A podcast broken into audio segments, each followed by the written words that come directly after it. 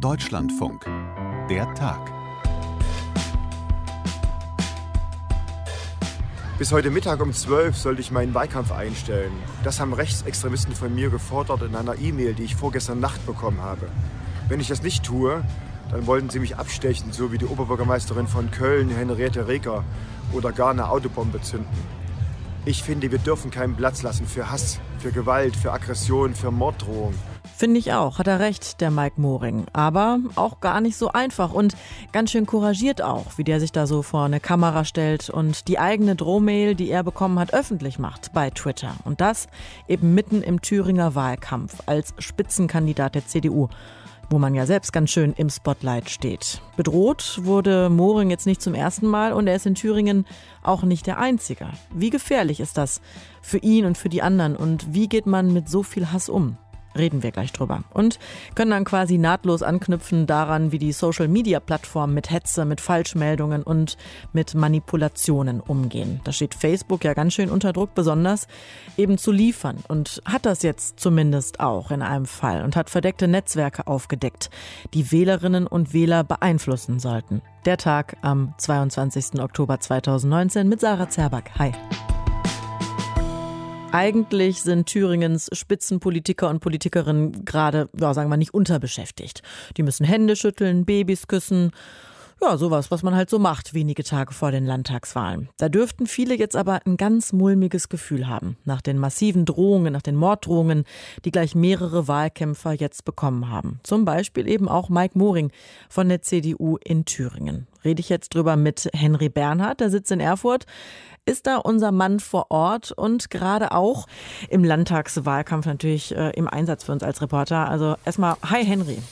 Hallo, da bin ich. Ja, jetzt hast du das natürlich verfolgt. Erzähl doch mal genauer, wie, wie wird denn Mike Moring da dieses Mal bedroht? Was steckt da genau, was stecken da für Formulierungen hinter? Was hat er da für Mails bekommen? Es ist eine Mail, es ist eine Mail, die an sein Bürgerbüro gegangen ist, ähm, sozusagen von dem Absender Staatsstreichorchester, äh, Kennung dann Hitler Rocks, also es sind ganz eindeutig Neonazis. Ähm, und es ist ja eine sehr konkrete Drohung. Also wenn er sich nicht bis Sonntag 12 Uhr aus dem Wahlkampf zurückzieht und davon öffentlich distanziert, dann würde auf ihn Jagd gemacht, dann würde man versuchen, ihn niederzustechen, wie damals ähm, Frau Reker in Köln, oder eine Autobombe unter seinem Auto platzieren oder ähnliche Attentate machen. Und äh, er soll genau überlegen, wie er damit umgehen wird. Also das ist schon eine sehr konkrete Drohung. Er hat schon mal im September schon mal eine Postkarte bekommen, wo mhm. ein sozusagen ein Kopfschuss angedeutet war, wie bei äh, Walter Lübcke in Kassel. Äh, das ist jetzt die zweite Morddrohung und ähm, das sozusagen fünf Tage vor der Landtagswahl in Thüringen am mhm. Sonntag. Ja. Wie, wie ernst nehmen die Behörden das und er selber auch? Also wie gefährdet ist er da auch? Na, die Behörden nehmen das schon sehr ernst. Da gibt es ja natürlich Ermittlungsverfahren sofort dazu. Da gibt, kriegt man wenig Auskünfte vom Landeskriminalamt. Da gibt es diese schöne Formulierung, man bewertet nach bund bundeseinheitlichen Standards und schaut dann, äh, wie die Gefährdungsbewertung aussieht. Ähm, wie ernst ist das Ganze zu nehmen? Und da wird natürlich auch mit dem Betroffenen gesprochen, wie ernst nimmt er selbst das, wie ernst möchte er es auch nehmen. Ja, wie und möchte er sich auch schützen lassen vielleicht, ne? Also genau, kann, genau, genau. Ja, ja, ist im Wahlkampf ja, natürlich super schwierig, ja. Eben, das ist sehr schwierig. Und äh, es gibt ja Politiker, die immer mit äh, Personenschutz unterwegs sind. Und das ist natürlich auch anstrengend. Es ist auch nervig. Man kommt nicht so nah an die Leute ran. Ähm, und ähm, Mike Moring hat darauf verzichtet, soviel ich weiß. Er ist immer noch alleine unterwegs und äh, ist ja auch in die Öffentlichkeit gegangen. Wir haben das ja schon gehört. Und das finde ich eigentlich auch einen ziemlich mutigen Schritt von ihm. Ja, das ist auch ungewöhnlich, dass er das jetzt bei Twitter selbst, äh, selbst öffentlich gemacht hat. Ne? Was gab es denn da für Reaktionen drauf? Na, er kriegt da schon Zuspruch für. Das ist ja auch eine Flucht nach vorn, die er antritt. Und er zählt ja nicht nur seinen eigenen Fall auf, sondern er erwähnt ja auch alle anderen Fälle, die noch, äh, nicht, nicht namentlich, aber doch er zählt sie alle auf.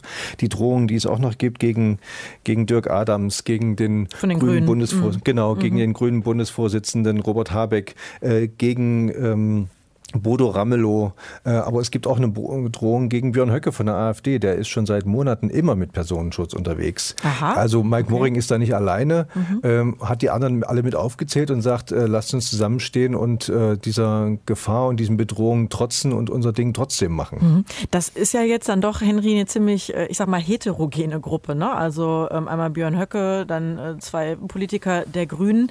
Warum denn ausgerechnet die jetzt? Also was haben die gemeinsam? Also Moring, der CDUler, was, was haben die gemeinsam?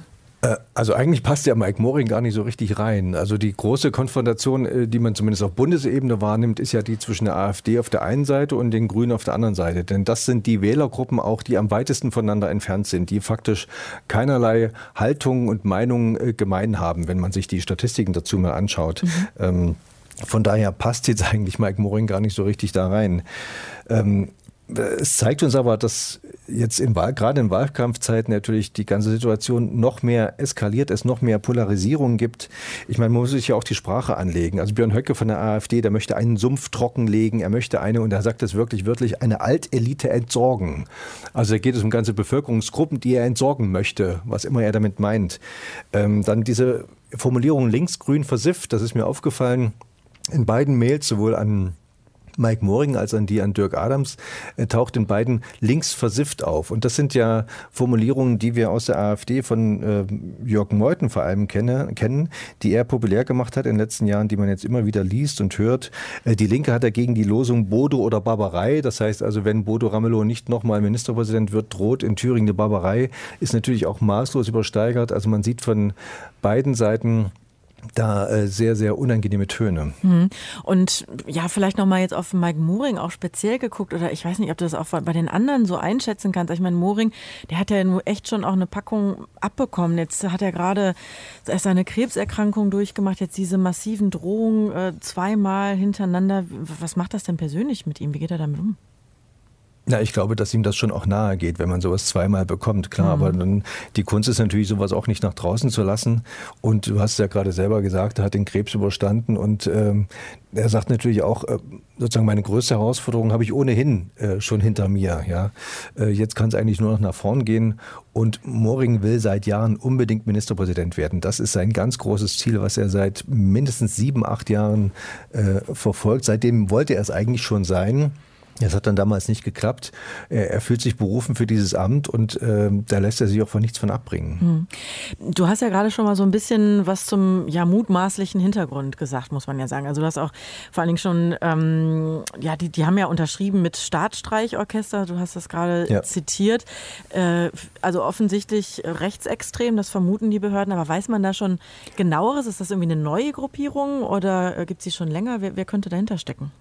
Also es ist keine Vermutung, dass es Rechtssysteme sind. Ich sehe es ja hier vor mir, hier steht, wir sind eine global vernetzte Gruppe von Rechtsextremisten.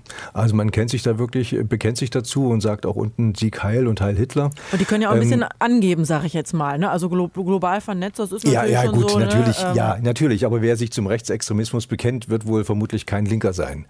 Das ist wahrscheinlich ja. eine ganz äh, nicht so steile These, das stimmt. ja, äh, diese Adresse Staatsstreichorchester ist schon bei anderen Bedrohungen äh, aufgefallen in anderen Bundesländern, also ist nicht ganz unbekannt und ich denke, dass äh, da die Polizei auch hinterher ist. Ja, jetzt habe ich in Vorbereitung auf unser Sprech, äh, Gespräch nochmal gelesen, dass es tatsächlich da so eine Art Ost-West-Gefälle geben soll. Also auch da, das sagen zumindest Statistiken, dass jetzt also in Bayern zum Beispiel Bürgermeister und Kommunalpolitiker ähm, ja die wenigsten Probleme haben und am wenigsten scharf da bedroht und angegangen werden. Hast du da eine Erklärung dafür, warum das ausgerechnet im Osten und jetzt auch in deinem Bundesland in Thüringen ähm, da jetzt so eine, so eine Ballung gibt? Ähm, die AfD ist sehr stark im Osten äh, und die Höcker-AfD, die wir nun in Thüringen haben, ist nun natürlich nochmal eine besonders äh, rechte AfD, also das ist ja der äußerste rechte Rand der AfD. Also den Zusammenhang und, äh, siehst du schon ganz klar. Den Zusammenhang sehe ich schon. Also ich sehe schon, dass aus, aus Worten da auch Taten werden. Also das würde ich schon mal behaupten wollen. Das hört man ja auch von allen von vielen anderen Politikern, auch von, von Wissenschaftlern, von Soziologen, wie sowas funktioniert. Außer von der und AfD, die sagen, nee, nee, haben wir nichts mit Außer von der AfD natürlich, wir, ne? klar, ja, ja. Mhm.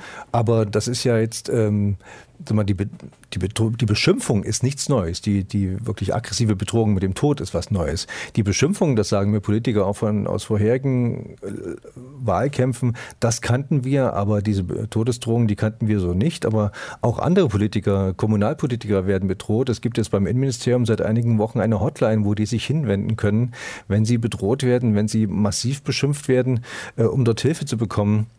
Also das ist keine Sache, die nur Spitzenpolitiker angeht. Mhm. Diese Frustration zieht wirklich breite Kreise und diese äh, ja, Herabsetzung von Menschen, die sich um Politik kümmern. Mhm. Aber Hotline, also für Kommunalpolitiker, ich, also jetzt auf den ersten Blick klingt das auch so ein bisschen hilflos, oder? Dass sie sich dann da an eine Hotline wenden müssen. Ja, es ist ein Versuch, mit dem Problem erstmal irgendwie umzugehen. Man wird ja erstmal Erfahrungen da machen, damit machen, ob das funktioniert oder nicht. Mhm. Aber die Kommunalpolitiker haben sich schon im großen Stile beschwert darüber, was bei ihnen alles so eingeht. Mhm. Und das muss man ja auch alles erstmal verkraften, diese ganze Sprache. Wer einmal in solche E-Mails reingeschaut hat, ähm, man kann sicher nicht ganz ruhig ins Bett gehen an solchen Abenden. Auch wenn es einfach nur Bosheiten mhm. sind und noch gar, gar keine Bedrohung. Ja. Nee, nee, so ein dickes Fell kann man gar nicht haben, das einen das komplett kalt lässt. Mensch, ja, ähm, Henry, danke für deine Zeit und danke, dass du uns das ein bisschen näher gebracht hast, was da in deinem Bundesland gerade los ist. Gern doch. Eigentlich müsste man ja immer skeptisch werden, wenn man lange nichts hört aus irgendeiner Ecke. War schon verdächtig ruhig geworden, lange keine Meldung mehr zu angeblichen Versuchen, Wahlen zu manipulieren. In den USA zum Beispiel, mit gefälschten Konten und gefälschten Meldungen. Jetzt ist Schluss mit ruhig. Facebook sagt, wir haben ein Netzwerk ausgehoben, das genau das versucht hat, gesteuert aus dem Iran und Überraschung wieder einmal aus Russland. Was war da los? Die Frage geht direkt mal an Philipp Banze, Kollege aus dem Haus, der sich wahnsinnig gut mit Netzthemen auskennt. Und ihn kennt man natürlich als Co-Host vom Podcast Lage der Nationen. Hi nach Berlin, hi Philipp. Hallo. Das ist ja quasi irgendwie so der Klassiker, ne, aus Russland raus. Oder also sitzen die da alle? Wenn, meinst du mit alle, alle, die auf Facebook ihr Unwesen treiben? Sicher nicht. Aber auf Russland gucken natürlich immer alle, weil die mittlerweile ja sagen wir mal, sag mal, ihnen wurde nachgewiesen, dass sie im Vorfeld der Wahlen 2016, der amerikanischen Präsidentschaftswahlen, schon sehr viel Unwesen da getrieben haben. Und es sind ja auch diverse Agenturen und Institutionen von ihnen aufgedeckt worden. So Trollfabriken und so. Oh, Trollfabriken, ne? genau, ne? die mhm. wirklich professionell dabei sind. Unruhe zu stiften, würde ich es mal neutral nennen, und Falschmeldungen zu verbreiten. Deswegen ja. ist der Blick nach Russland äh, zumindest geschärft. Ja, und lohnt dann oft. Ähm, du sagst jetzt, äh, ihr Unwesen da verbreiten, Falschmeldungen. Was genau hatten die denn vor? Wo, wovor, also wobei wurden die jetzt sozusagen gestoppt? Ja, also äh, so was sie genau vorhatten, das weiß man ja immer nicht so genau. Man kann ja nicht in die Köpfe reingucken, aber die Strategie scheint schon so zu sein, dass eben massenhaft Werbeanzeigen geschaltet werden, die äh, dubiose Nachrichten verbreiten, Falschmeldungen, irreführende Sachen. Und das Ziel, was man ihnen, glaube ich, unterstellen darf, ist mindestens für Verunsicherung zu sorgen in Gesellschaften Zweifel zu sehen, die Autorität von Institutionen und etablierten Einrichtungen zu untergraben, indem sie Dinge behaupten, die gar nicht stimmen, ein bisschen stimmen und eben Unklarheit verbreiten. Alles, das, alles rund um Politiker und politische Nachrichten oder ähm, hast du mal ein Beispiel, was genau das war? Also die Anzeigen, die geschaltet werden, sind häufig bezogen auf Politiker und Politikerinnen, das mhm. ist das eine, aber eben auch eher so auf häufig äh, gesellschaftliche Themen, die für besonders viel Unruhe sorgen und die sehr, vor allen Dingen sehr viel emotionales Potenzial haben. Denn Flüchtlingsattacken vermeintlich. Flüchtlingsattacken mhm. beispielsweise, mhm. der angebliche äh, Migranteninvasion aus Mexiko oder Südamerika in den USA. Das sind Themen, die sehr, sehr viel emotionales Potenzial bergen und das funktioniert auf sozialen Medien erwiesenermaßen besonders gut. Wenn Themen Wut auslösen oder die Menschen erregen, ist die Wahrscheinlichkeit sehr hoch, dass sie dieses Thema, diese Anzeige teilen, weitererzählen, kommentieren, sich irgendwie dafür äußern und eben dazu beitragen, dass sie weiter verbreitet wird. Und all diese diese Themen, die sich dafür eignen, Wut zu erzeugen, Emotionen hervorzurufen, Impulse hervorzurufen, die werden mit solchen Anzeigen bedient. Jetzt kann man ja nicht nur nicht den Leuten vor den Kopf gucken äh, oder nur vor den Kopf gucken, sondern man äh, enttarnt ja auch solche Falschmeldungen jetzt nicht mal so eben. Wie ist denn Facebook diesem Netzwerk jetzt auf die Schliche gekommen? Naja, die sind natürlich, also Facebook steht unter enormen Druck seit eben klar geworden ist, was äh, russische Akteure 2016 zu den Wahlen gemacht haben. Spätestens da äh, ist die Politik in den USA aufgewacht und es gibt ja jetzt auch führende Politiker wie Elizabeth Warren, die fordert nichts weniger als die Zerschlagung von Facebook. Also mindestens die Auftrennung äh, von Facebook, dem sozialen Netzwerk, Instagram und WhatsApp. Mhm. Und ein Teil dieser Argumentation ist eben, ihr habt nicht im Griff, was auf eurem Netzwerk funktioniert. Und ähm, wie Facebook denen auf die Schliche gekommen ist, das weiß man nur in Umrissen, aber es hat viel damit zu tun, zu gucken, woher kommt das Geld, wer überweist Geld, welche Accounts sind vielleicht legitim? Wo sind diese Accounts eingerichtet worden? Zu welchen IP-Adressen gehören diese Accounts? Gehören da vielleicht mehrere Accounts zu einer IP-Adresse? Kann man irgendwie an Tageszeiten, Rhythmen, Publikationsfrequenz sehen, Verdacht schöpfen, dass sich da vielleicht institutionelle Organisationen hinter verbergen? Also da gibt es eine ganze Menge Parameter, mit denen Facebook ja seine Kommunikationsserver durchkämmen kann und sich dann anzeigen lassen kann mit verschiedenen Wahrscheinlichkeiten, wie hoch ist die Wahrscheinlichkeit, dass dieser Facebook-Account legitim zu einer natürlichen Person gehört oder wie hoch ist die Wahrscheinlichkeit, dass sich da vielleicht eine Institution hinter verbirgt, die äh, ausländ mit ausländischem Geld finanziert Wahlwerbung in den USA macht. Hm. Also die können wahnsinnig viel. Wie, wie schätzt du das denn ein? Ähm, zu welchem Prozentsatz machen sie es denn auch? Das ist schwer zu sagen. Also ich finde, ähm, es, die haben ja zweieinhalb Milliarden Leute auf Facebook. Mhm. Und Facebooks Ansatz war ganz lange, das lösen wir mit Computern. Das lösen wir mit künstlicher Intelligenz, mit Algorithmen. Das filtern wir alles raus. Dann sind sie zu dem Schluss gekommen, das schaffen wir nicht. Dann haben sie Leute angestellt, die äh, unter schwierigsten Arbeitsbedingungen, äh, schlecht bezahlt, sich die horrorhaftesten Sachen auf Facebook angucken müssen. Das reicht aber auch nicht. Dann sind sie dazu übergegangen, zu sagen, ja, wir brauchen unabhängige Institutionen, die ähm, auch Nachrichten auf ihren Wahrheitsgehalt prüfen und so ein bisschen gucken, woher kommen die denn eigentlich. Das wollen sie jetzt markieren. Sie haben jetzt, äh, ne, das ist ja auch der Anlass für dieses Gespräch gesagt, na gut, wir wollen jetzt auch äh, Posts markieren von staatlichen Medien. Die Deutsche Welle ist auch ein staatliches Medium. Mhm. Ja, also und ist sicherlich anders einzusortieren als russische Propagandasender. Also diese, die, die Trennschärfe bei all diesen Fragen ist so gering und da gibt es so viel Schnittmengen und so viel Ermessensspielraum, dass ich einfach glaube, dass sie dieser Masse an Posts und Inhalten nicht mehr Herr werden können, äh, nur mit den Maschinen und nur mit den Menschen, die sie jetzt haben. Ich mhm. glaube, sie müssen einfach massiv, massiv in redaktionelle Infrastruktur investieren. Hm. Ich glaube, anders. Schmälert den Sie, Gewinn, ne? Ja, ja, schmälert den Gewinn. Ähm, äh, ist natürlich auch ein Riesensack voll Verantwortung, den Sie nie haben wollten. Sie sagen, am Anfang haben Sie gesagt, wir sind eine Plattform, wir haben damit gar nichts zu tun.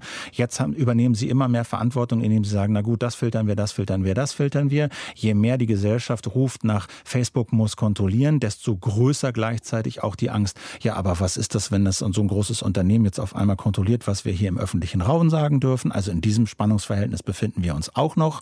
Ja, also da gibt es keine einfache Antwort. Ich glaube nur, dass Facebook Transparenz walten lassen muss, viel mehr Menschen, gute Menschen, gut bezahlt unter guten Bedingungen einstellen muss, um da einen Schritt voranzukommen. Hm. Klingt alles logisch. Trotzdem, jetzt reden wir ja nur in Anführungsstrichen von Facebook, ist natürlich einfach das Größte, ist klar, ne? Aber wir haben ja noch ganz viele andere Plattformen auch. Und äh, wenn wir von den sogenannten sozialen Medien dann reden, ne, wie es immer so schön heißt, dann fällt da ja noch ganz viel anderes drunter.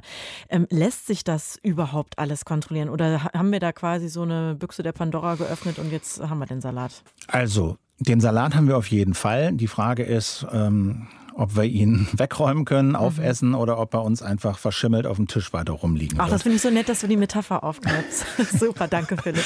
ähm, also ähm, das ist ja die Frage. Also es ist, denke ich, unstrittig, dass äh, Facebook etwas geworden ist, mit dem selbst ihre Gründer nicht haben rechnen können und dass ihnen da auch die Kontrolle entglitten ist, weil sie sich am Anfang nur um Gewinn und Wachstum, Wachstum, Wachstum, Wachstum gekümmert haben. Und jetzt haben sie halt den Salat, der liegt jetzt da und jetzt versuchen sie halt irgendwie mit mehr oder weniger überzeugenden Mitteln die, die Tube wieder in die, Zahn, die, die Zahnpasta wieder in die Tube zurückzudrücken. ähm, die anderen Netzwerke haben ähnliche Probleme. YouTube hat das große große Problem, dass ihre Algorithmen so gestrickt sind, dass äh, die Leute möglichst lange dort Videos gucken sollen. Das führt erwiesenermaßen dazu, dass den Zuschauern und Zuschauerinnen immer extremere Videos vorgeschlagen werden und dass man ganz schnell auch in politisch extreme Richtungen kommt, weil der Algorithmus einem diese Videos vorschlägt. Twitter hat äh, das Problem, dass dort Leute beschimpft und niedergemacht werden und auch mit äh, künstlich generierten Videos diffamiert werden. Ähm, und auch da versuchen sie natürlich zum Teil mit äh, Technik ranzugehen. Das klappt aber nur zum Teil. Ich glaube, es gibt da keine eine Antwort drauf. Ich glaube, die Mischung muss aus sowas bestehen wie technischen Maßnahmen, regulatorischen Maßnahmen, dass einfach bei bestimmten Verstößen Geldstrafen drohen. Es müssen Menschen aber auch eingestellt werden. Die Plattformen müssen mehr Verantwortung übernehmen für das, was sie publizieren.